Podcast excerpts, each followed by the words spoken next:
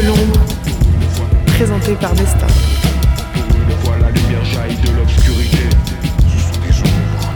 Eh bien, bonjour à toutes et à tous et bienvenue dans les Lumières de l'ombre, l'émission qui vous fait découvrir les hommes de l'ombre en invitant les lumières qui font exister leur métier. Aujourd'hui, nous allons parler de l'activité de comédien voix off. Le côté obscur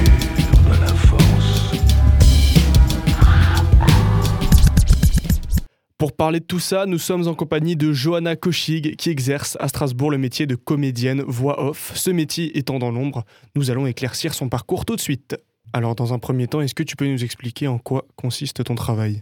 Alors, mon travail, c'est surtout de la prestation de service. Même si j'ai le nom de comédien voix off, je fais euh, particulièrement des euh, prises de voix pour des textes institutionnels, des publicités, de l'audiobook. En gros, je dois euh, utiliser des textes et y mettre euh, ma voix tout simplement avec une certaine intonation, un certain ton. Donc, je module ma voix en fonction du texte euh, que je vais recevoir. Et alors, quel a été ton parcours avant de travailler dans ce milieu? Alors, il y a quelques années, bon, bah, ça remonte à mes 17 ans, j'avais commencé à faire des chroniques dans une radio associative avec une amie.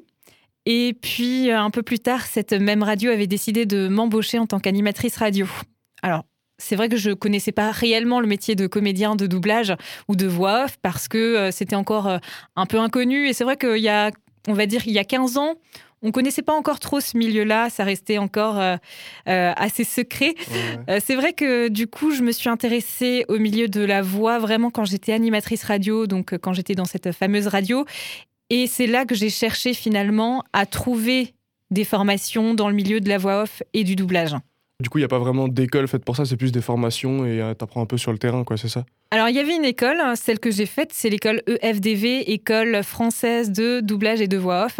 Donc, c'était Mhm. tout bénef pour moi, puisque du coup, ça m'a permis effectivement d'apprendre le, les techniques euh, de la voix et les techniques du doublage. Euh, on a fait aussi du théâtre, parce qu'effectivement, quand on fait du doublage, ben, il y a effectivement des, des techniques de comédien. On doit, on doit s'approprier euh, euh, un rôle. On incarne des personnages, donc évidemment, euh, c'est un ensemble. Je dirais qu'il y a autant euh, euh, des techniques de doublage que de euh, euh, vocal. Et euh, du coup, ça fait combien de temps que, que tu exerces ce métier? Alors là, ça va faire 8 ans et demi à peu près. Est-ce que c'est frustrant parfois d'être dans l'ombre quand on est une pièce vraiment importante, euh, par exemple sur une pub où la voix elle prend pratiquement toute la place? Est-ce que c'est frustrant des fois d'être dans l'ombre? Pas du tout. Pas du Euh, tout, Je crois que c'est. au, au contraire, je crois que c'est un petit peu le, le côté euh, sympathique et mystérieux de, du comédien. Ouais. Euh, C'est-à-dire qu'on on peut faire quelque chose d'e- d'extraordinaire juste avec notre voix et tout ça en se disant que bah, c'est fait dans un studio d'enregistrement. Alors, bien sûr, euh, j'enregistre à partir de chez moi la plupart du temps, mais ça m'arrive aussi d'aller dans des studios externes. Et à ce moment-là, effectivement, on n'est pas tout seul. Il y a le directeur artistique, il y a le client. Et ça m'arrive d'ailleurs euh, en studio d'enregistrement depuis chez moi, c'est que j'ai le client et le directeur artistique en ligne. Donc on fait ça par Zoom, par euh, Mhm. euh, Skype. Voilà, maintenant, au- aujourd'hui, on a cette possibilité-là finalement ouais, de tout ça. faire en ligne et c'est vraiment, euh, vraiment super. Du coup, est-ce qu'il y a des, des choses qui te déplaisent dans l'ombre ou vraiment, toi, c'est vraiment euh, pour ça que tu fais ce métier, c'est parce que c'est l'ombre Alors, quelque chose qui me déplaît pas forcément. Alors, effectivement, on aura moins de contact humain. Et c'est ce que j'aime. Et c'est aussi pour ça que j'ai décidé cette année euh, de me former en tant que coach en prise de parole. Parce que ça me permettait justement de trouver le contact euh, avec les gens. Et à côté de ça, effectivement, j'aime bien aussi euh, pouvoir travailler de chez moi. Je trouve que c'est un côté extrêmement pratique. On va pas se le cacher. Ça, ça, c'est clair. ouais. Donc c'est vrai que voilà, c'est un ensemble. Je, je- je pense que le côté humain, c'est ce qui me manquait un petit peu et c'est ce que j'ai recherché cette année en me formant aussi en tant Mhm. que, que coach. Donc voilà, c'est un ensemble et je pense que les, les deux ensemble, ça, ça me correspond vraiment bien. Et alors, parmi toutes les prestations que, que tu as pu faire, est-ce qu'il y en a euh, que tu préfères travailler ou bien euh, l'importance pour toi, euh, c'est ton travail en général et peu importe, euh, peu importe la prestation? Alors, la publicité, c'est un petit peu mon quotidien, donc j'en fais beaucoup. Donc c'est vrai que quand j'ai d'autres projets, ça me plaît aussi. Mhm. On va dire que la diversité, c'est ce qui fait un peu mon travail et c'est Ouais. ce qui est plaisant parce que sinon, euh, de faire que de la publicité, ce serait un petit peu euh, dommage. Mais non, vraiment de faire euh, diverses, diverses choses, c'est ce qui me plaît dans mon travail. Et du coup, est-ce que tu as déjà bossé sur un projet où tu n'adhérais pas forcément à la démarche artistique, entre guillemets? Ça a dû m'arriver. Mm. Euh, on va dire que oui, ça m'est déjà arrivé. Pour donner un petit exemple, euh, on me donnait un- une vidéo d'une voix qui ne ressemblait pas du tout à ma voix. Et on me demandait de faire cette voix-là avec le même ton. Alors effectivement, je peux proposer le même ton, mais effectivement, je, je leur ai expliqué, je peux pas vous donner exactement la même chose parce que c'était une, une dame avec une voix très grave, avec un, un grain dans la voix. Et ça, c'est très difficile à imiter quand on l'a pas. On l'a pas.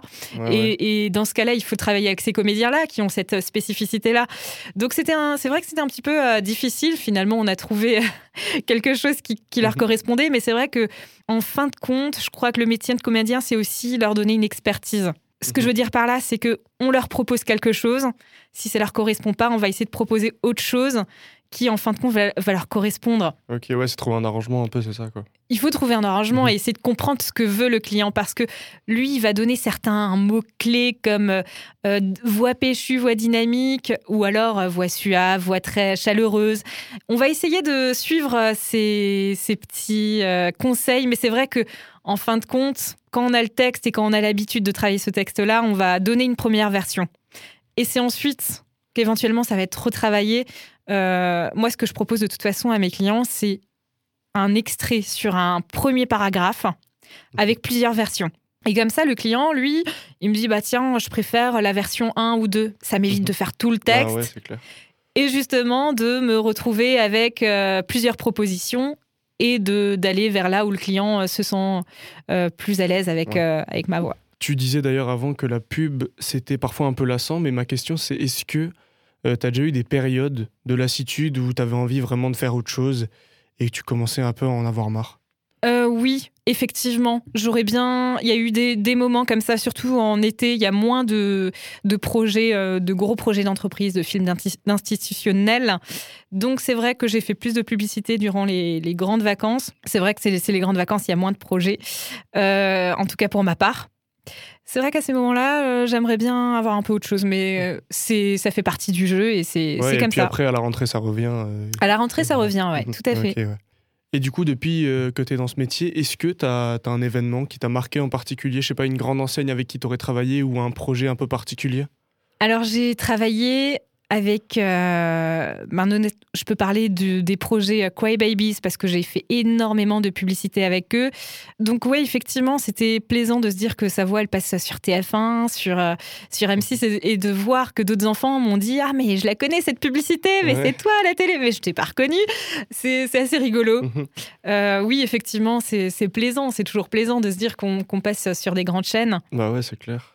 Et du coup, nous le rappelons pour les auditeurs qui viennent de nous rejoindre, nous sommes avec euh, Johanna Kochig, une comédienne voix off. Et du coup, Johanna, euh, j'aimerais savoir si ce métier, euh, quand tu étais petite, tu t'en avais déjà envie ou bien tu as découvert ça plus tard et, et c'est venu un peu comme ça? Je pense que ça m'a un petit peu suivi.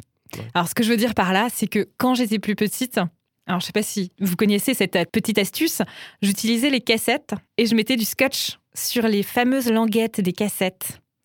Et Mhm. ça permettait justement de s'enregistrer. Et c'est vrai qu'avec ma voisine et ma sœur, on s'amusait à faire des émissions euh, radio, des... Et, on- et même on se filmait beaucoup, on faisait beaucoup de, de présentations de télé pour vraiment s'amuser.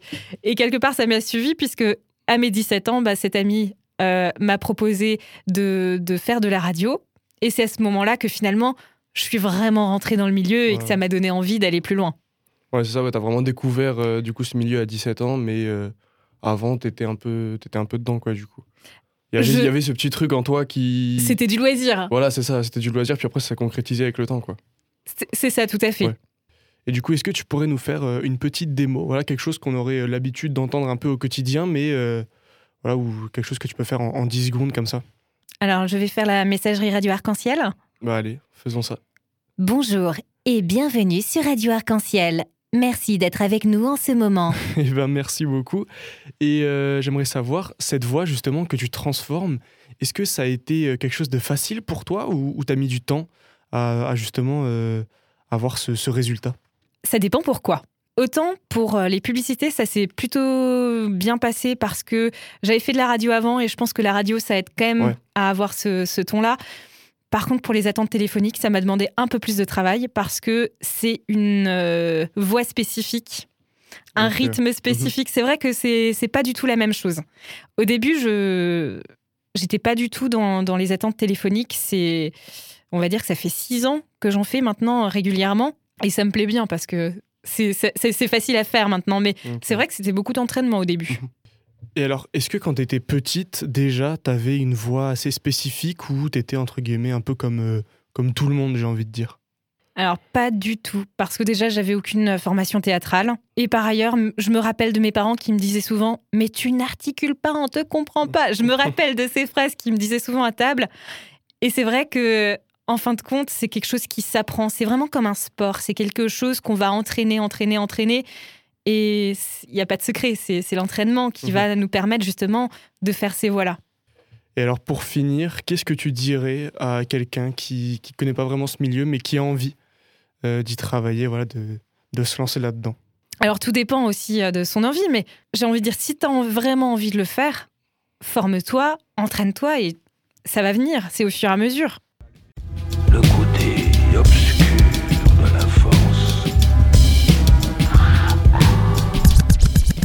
Voilà, c'est donc là que s'achève notre émission. Vous pouvez retrouver Johanna Kochik sur son site internet www.johanna-voix-off.com pour retrouver toutes les infos à son sujet. Donc merci de nous avoir écoutés et merci Johanna d'avoir été avec nous. Je vous donne rendez-vous pour la prochaine émission dans deux semaines, même jour, même heure, et à la prochaine.